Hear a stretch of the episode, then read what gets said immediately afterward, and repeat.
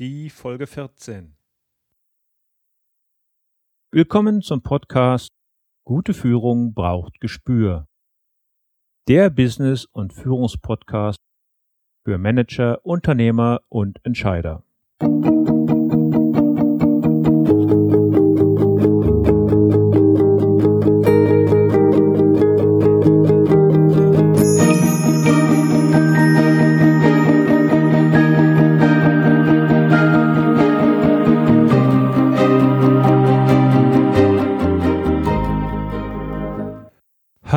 und herzlich willkommen.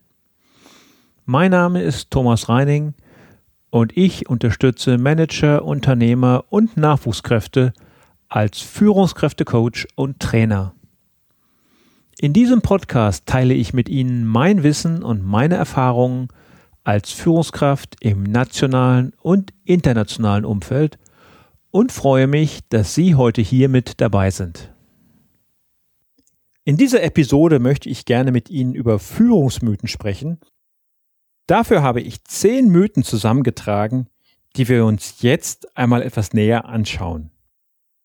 Diese Mythen oder Glaubenssätze erheben immer den Anspruch auf Richtigkeit für die von ihnen aufgestellte Wahrheit und sind im geschäftlichen Alltag weit verbreitet. Leider Gottes halten sie sich sehr hartnäckig und werden nur selten hinterfragt. Aber gerade Führungskräfte sollten sich nicht scheuen, dieses zu tun.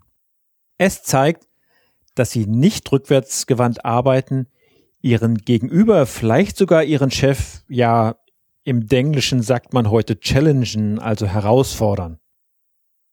Wenn sie dies auf eine nette Art und Weise tun, dann zeigt es nur, dass sie nicht wie ein Lemming nur hinterherlaufen. Und moderne Unternehmen schätzen in der Regel solch ein Verhalten. Lassen Sie uns nun diese Mythen einmal näher betrachten und schauen, wie es sich damit verhält.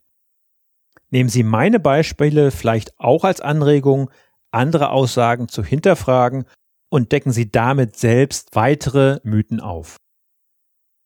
Mythos Nummer eins: Als Chef oder Vorgesetzter muss ich alles wissen und alles können und ich muss immer besser sein als meine Mitarbeiter. Ein hoher Anspruch, dem wohl kaum ein Chef gerecht werden kann. Wenn ich als Führungskraft das Detailwissen habe, wie bestimmte Abläufe funktionieren, wie Systeme arbeiten oder Strukturen aufgebaut sind, so ist dies für die tägliche Arbeit sehr hilfreich. Aber glauben Sie wirklich, dass Vorstände oder Geschäftsführer von großen Unternehmen über die Detailarbeiten an Produktionsstraßen oder etwa in ihren Verwaltungen informiert sind und diese auch beherrschen? Selbst in mittelständischen Handwerksbetrieben ist der Meister in erster Linie mit den Arbeitseinteilungen seiner Gesellen und den Ausschreibungen beschäftigt und wird sich bei manchen technischen Arbeiten lieber auf die Expertise seines Spezialisten verlassen. Wie soll ein Unternehmer oder eine Führungskraft mit solch einem hohen Anspruch Zeit finden, sich abseits vom operativen Geschäft mit strategischen Zielsetzungen auseinanderzusetzen? Das funktioniert meines Erachtens so nicht. Kommen wir zum Mythos Nummer zwei. Als Führungskraft oder Unternehmer muss ich meine Mitarbeiter ständig motivieren. Ich denke, diese Annahme ist heute eine der größten Fehleinschätzungen in Unternehmen. Ich sage nicht, Mitarbeiter sollten nicht motiviert werden. Es ist aber auch nicht so, dass man als Chef oder Vorgesetzter oder Führungskraft jeden Tag Chaka Chaka und Hooray betreiben muss, um seine Mannschaft bei der Stange zu halten. Es ist vielmehr so, dass Sie dafür Sorge tragen müssen, Ihre Mitarbeiter nicht durch Ihr Verhalten, nicht durch widersprüchliche Anordnung oder auch durch eine unangemessene Bezahlung zu demotivieren. Gehen Sie einfach mal davon aus, dass jeder Mitarbeiter, der morgens zu Ihnen ins Büro oder auch in die Werkstatt kommt, von sich aus selbst motiviert ist. Es liegt dann an Ihnen, ein Arbeitsklima und eine Atmosphäre zu schaffen, die es ihm ermöglicht, seine Potenziale abzurufen.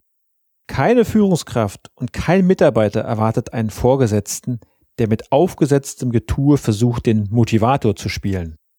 Ganz unangenehm wird die Sache, wenn es dabei auch nicht authentisch wirkt. Solch ein Verhalten wirkt dann am Ende nur noch aufgesetzt.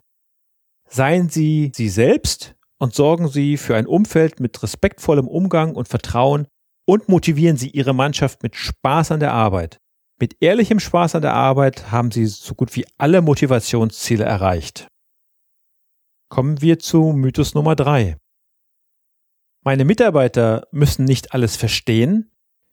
Es reicht völlig, wenn die Führungskräfte die Ziele kennen. Bitte muten Sie als Führungskraft keinem Ihrer Mitarbeiter eine Situation zu, in der sie sich selbst ebenfalls unwohl fühlen würden.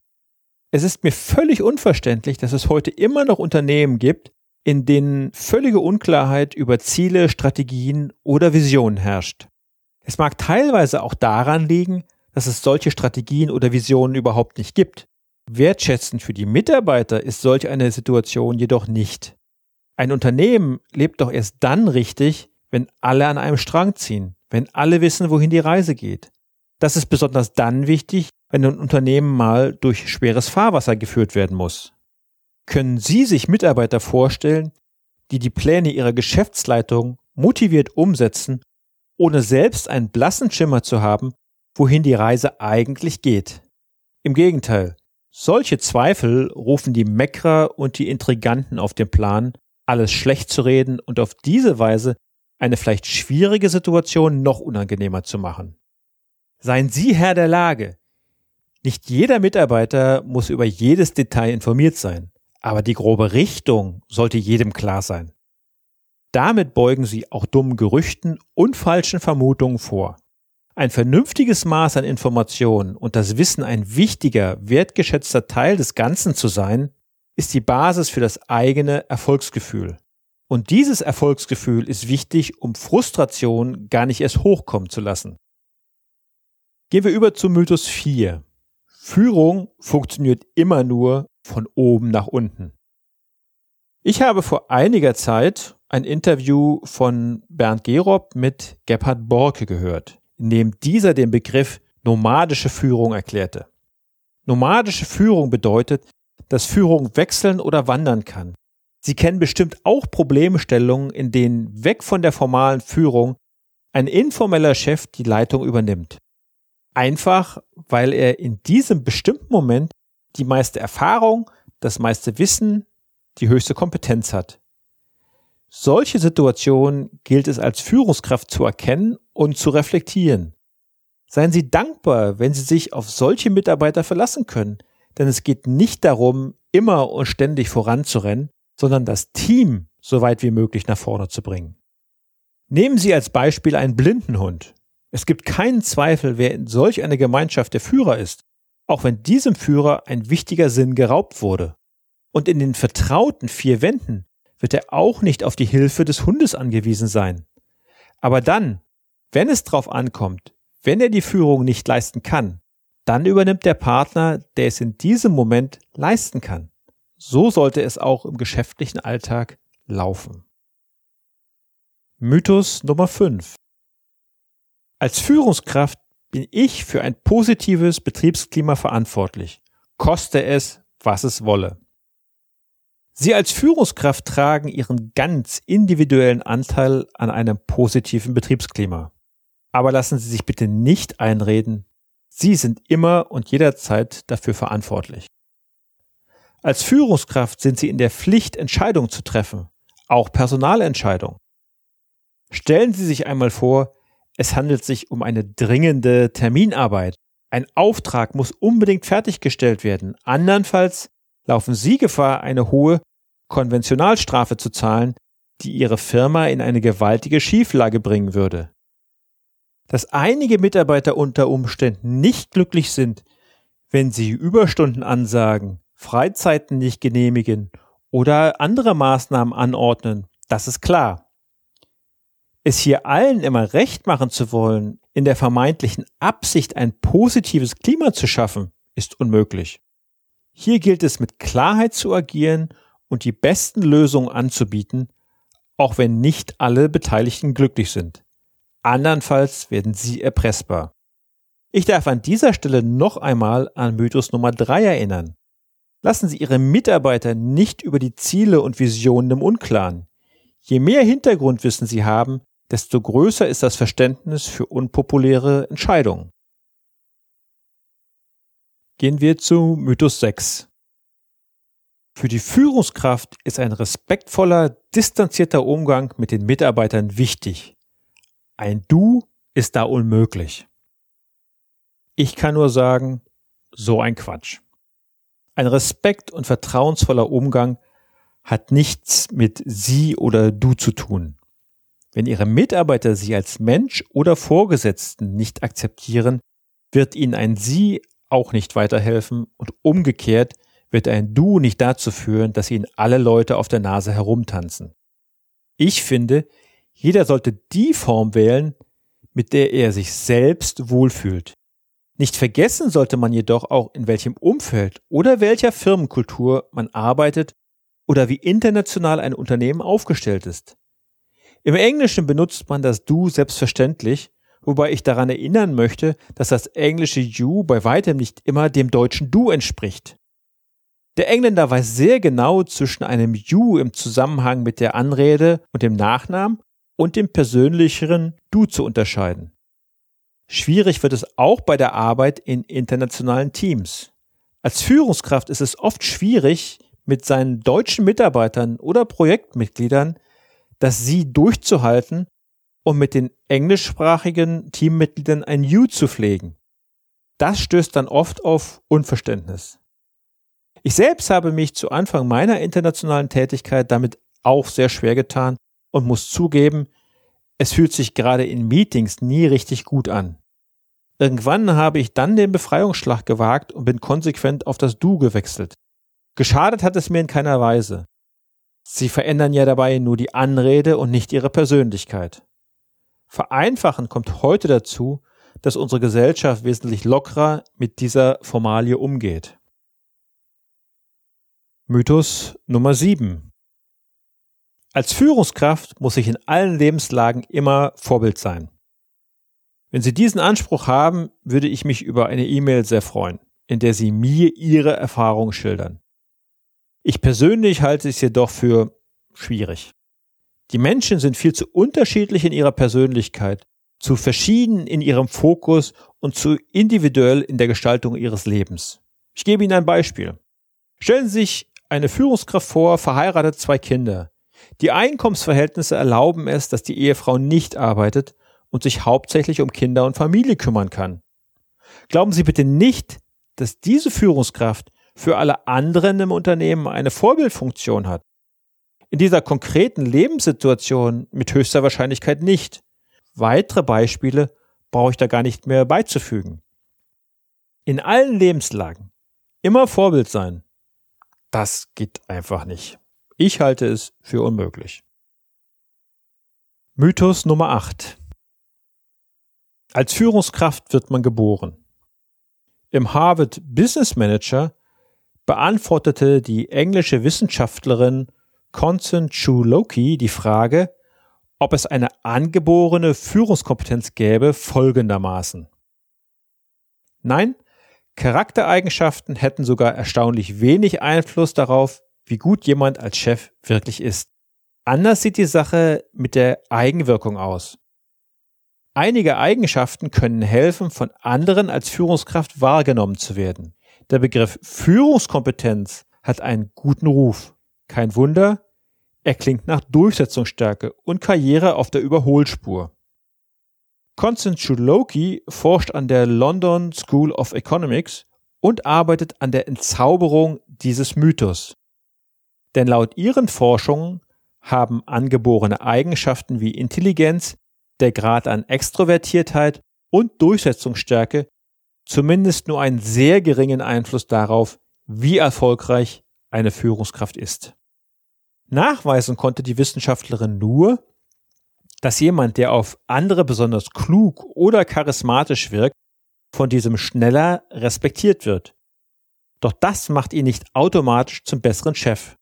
Umso fataler sei es, so Constant Loki, dass ein Großteil aller Unternehmen auf dieser Basis Mitarbeiter befördern würden.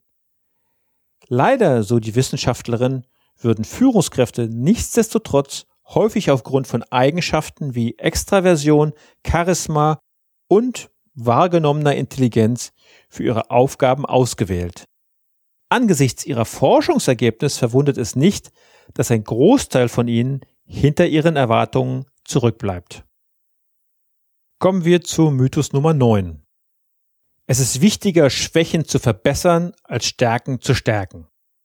Nach meiner Einschätzung ist ein zu großes Augenmerk auf die Verbesserung von Schwächen kontraproduktiv und führt am Ende zur Durchschnittlichkeit. Geben Sie sich damit zufrieden, die negativen Spitzen Ihrer Schwächen abzubauen. Das ist in der Regel mit relativ überschaubarem Aufwand zu erreichen und blockiert nicht unverhältnismäßig viele Ressourcen. Ihr Hauptaugenmerk sollte jedoch bei der Weiterentwicklung der eigenen Stärken liegen. Wenn wir die Kapazität eines Menschen, und damit meine ich nicht die Intelligenz, wenn wir die Kapazität als Wissen mal Erfahrung definieren und sich diese Erfahrung zu einem sehr großen Teil aus Üben, Üben, Üben ergibt, dann wird schnell klar, dass bei fehlender Praxis diese Stärken abnehmen. Wenn ich also das Üben meiner Stärken vernachlässige, um meine Konzentration auf die Schwächen zu legen, dann werde ich in allen Bereichen nur noch Mittelmaß, nur noch Durchschnitt sein.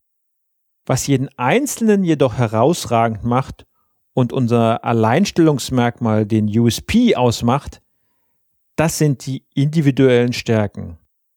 Und diese Stärken auszuspielen motiviert und treibt an und erzeugt darüber hinaus Respekt und Achtung im Unternehmen. Es gibt vermutlich viele Menschen, die eine bestimmte Aufgabe durchschnittlich erfüllen können. Aber wenn diese Aufgabe eine ihrer ganz persönlichen Stärken ist, dann sind Sie der Experte auf diesem Gebiet und der Richtige, um genau dieses Problem zu lösen. Insofern macht es meines Erachtens wenig Sinn, Unzulänglichkeiten mit viel Zeit und Geld abzumildern. Schauen Sie lieber, dass Sie Organisationen, Teams so zusammenstellen, dass sich Stärken und Schwächen optimal ergänzen. Sie vermeiden Durchschnitt und sorgen dafür, dass jedes Teammitglied genau die Arbeit macht, die es am besten kann, die ihm Spaß macht und wo er oder sie die höchste Leistungsbereitschaft hat. Kommen wir zu Mythos Nummer 10. Multitasking kann man lernen und üben. Wie wünscht sich ein Arbeitgeber seine Führungskräfte oder Mitarbeiter in der heutigen Zeit? Natürlich multitaskingfähig, selbstverständlich. Es stehen ja auch alle technischen Hilfsmittel zur Verfügung. Smartphone, Laptop, Internet, Multimedia-Applikationen und so weiter. Gleichzeitig soll man telefonieren, einem Meeting beiwohnen, eine Datenbankrecherche durchführen. Leider funktioniert das so nicht. Studien aus der Hirnforschung und Psychologie zeigen uns das. Wie das Fachmagazin Proceedings of the National Academy of Sciences berichtete, sind Multitasker ziemlich unkonzentrierte Menschen, die sich von ihren Aufgaben viel leichter ablenken lassen als andere. Ablenkungen und störende Signale führen am Ende dazu, dass Multitasker mehr Zeit für die gleichen Tätigkeiten benötigen. Aber wundert uns das wirklich? Wir merken es doch jeden Tag am eigenen Leib. Wir schreiben eine E-Mail und werden durch ein Telefonat unterbrochen. Bis wir nach Beendigung des Gespräches den Faden wiedergefunden haben, können gut und gerne 15 Minuten vergehen. Und das passiert uns an manchen Tagen dutzende Male. Mein Rat, entwickeln Sie Techniken, um Multitasking zu vermeiden. Outlook abschalten, wenn Sie zum Beispiel einen Brief schreiben oder einer anderen wichtigen Tätigkeit nachgehen. Das Mobiltelefon ins Sekretariat umleiten oder auch mal ganz ausschalten. So, liebe Hörer, das waren meine zehn Mythen zur Führung. Meine Empfehlung ist, solche Behauptungen immer zu hinterfragen und auf ihre Sinnhaftigkeit zu überprüfen. Falls Sie noch andere Führungsmythen kennen oder gehört haben, schreiben Sie mir gerne. Das Repertoire ist wahrscheinlich unerschöpflich. Damit verabschiede ich mich für heute. Mir hat es großen Spaß gemacht und ich freue mich, dass Sie heute wieder mit dabei waren. Bis zum nächsten Dienstag, Ihr Thomas Reining. Und sollte Ihnen dieser Podcast gefallen haben, erzählen Sie doch Ihrem besten Freund oder der besten Freundin davon, den Arbeitskollegen oder Ihrem Chef.